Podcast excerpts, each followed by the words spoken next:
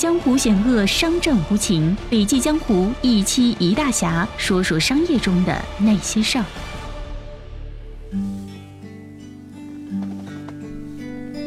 亲爱的听众，你好，欢迎来到笔记侠，我是不觉云上。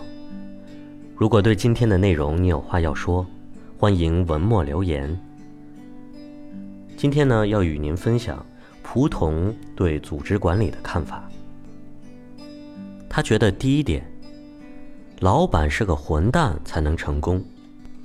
不论是创业之前还是之后，他所尊敬和渴望成为的领导者一直都是这样的：仁慈中带着点冷酷，平易近人里又隔着距离。总之呢，公司的管理者应该让人又爱又怕。成为 CEO 后，他也试图让自己的人格魅力变得复杂起来。优步的联合创始人兼 CEO 特维斯·卡兰尼克提出了一个观点：创始人兼 CEO 必须是个混蛋才能成功。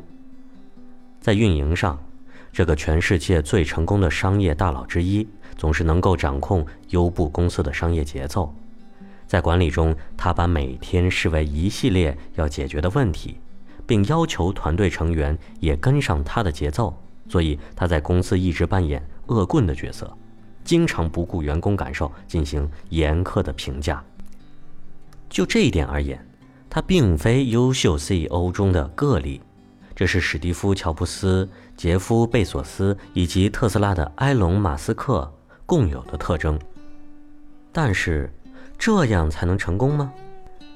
卡兰尼克是一个百分之一百的混蛋，而蒲桐说：“我却只是五成熟的。”我自诩为百分之五十的好人，百分之五十的混蛋，但就是这百分之五十的好人，让我犯了无数的错误。我的管理风格和用人特质体现在团队上，是对员工的要求很高，尤其对新人。在上班的第一天，他们就会被我推进火坑，我要看看他能不能自己爬上来。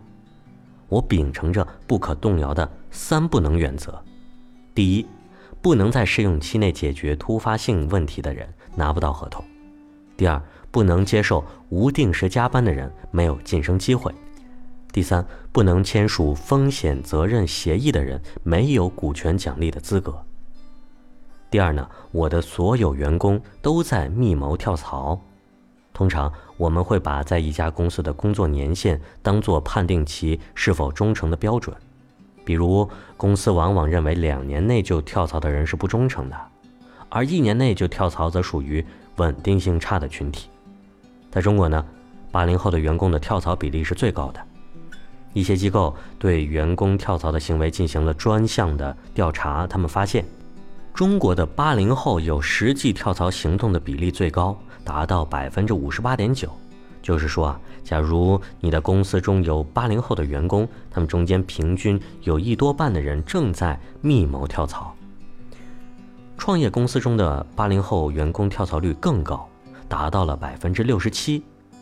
这一点也不难理解，八零后群体，尤其是男性的生活压力最大，他们上有老下有小，面临着房贷、赡养父母、抚育子女等三座大山的压力。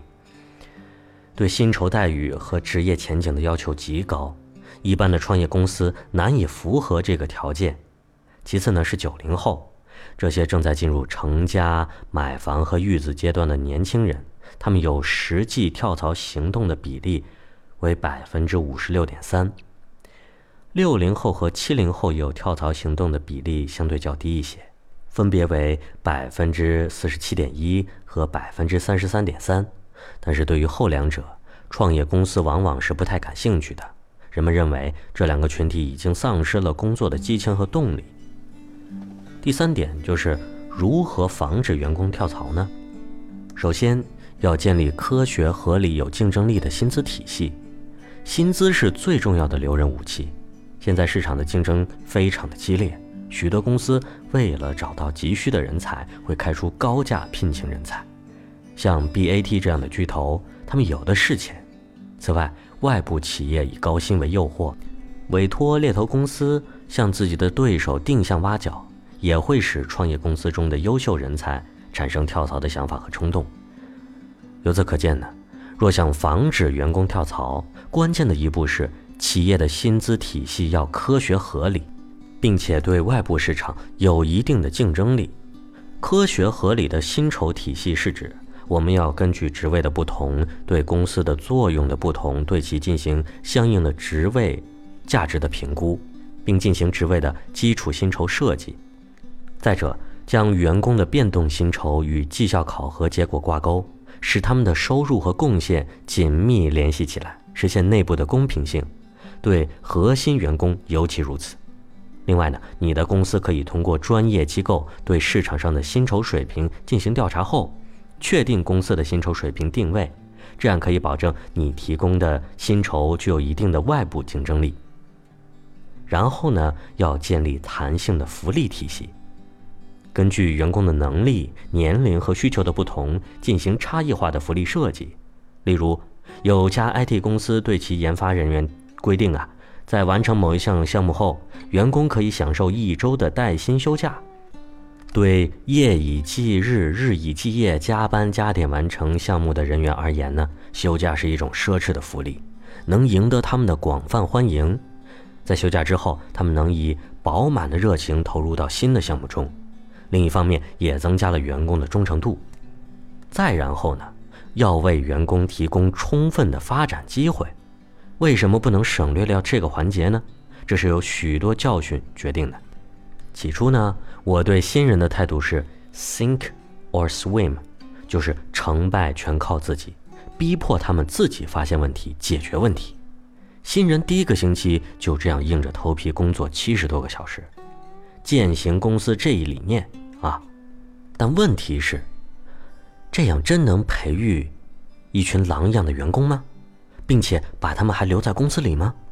后来我发现啊，这样会出现以下的问题：第一，我们淘汰了一些优秀的员工，实际上他们只要多一些指导，就能为公司创造更多价值并留下来；第二，我们不能很快识别低效率的员工，因为你没有给足够的机会来评估他们的工作；第三，我们使新员工的压力不断的增加，幸福感也不断的下降。尤其是对那些没在创业公司工作过的人来说，近几年呢，我们才意识到，公司要和员工一起就他们的未来的职业发展方向、发展目标做出针对性的安排。运用这一策略，能让员工把心定下来，长期为公司工作服务。今天的分享就到这里了，感谢您的收听，我是不觉云上。我们下期见。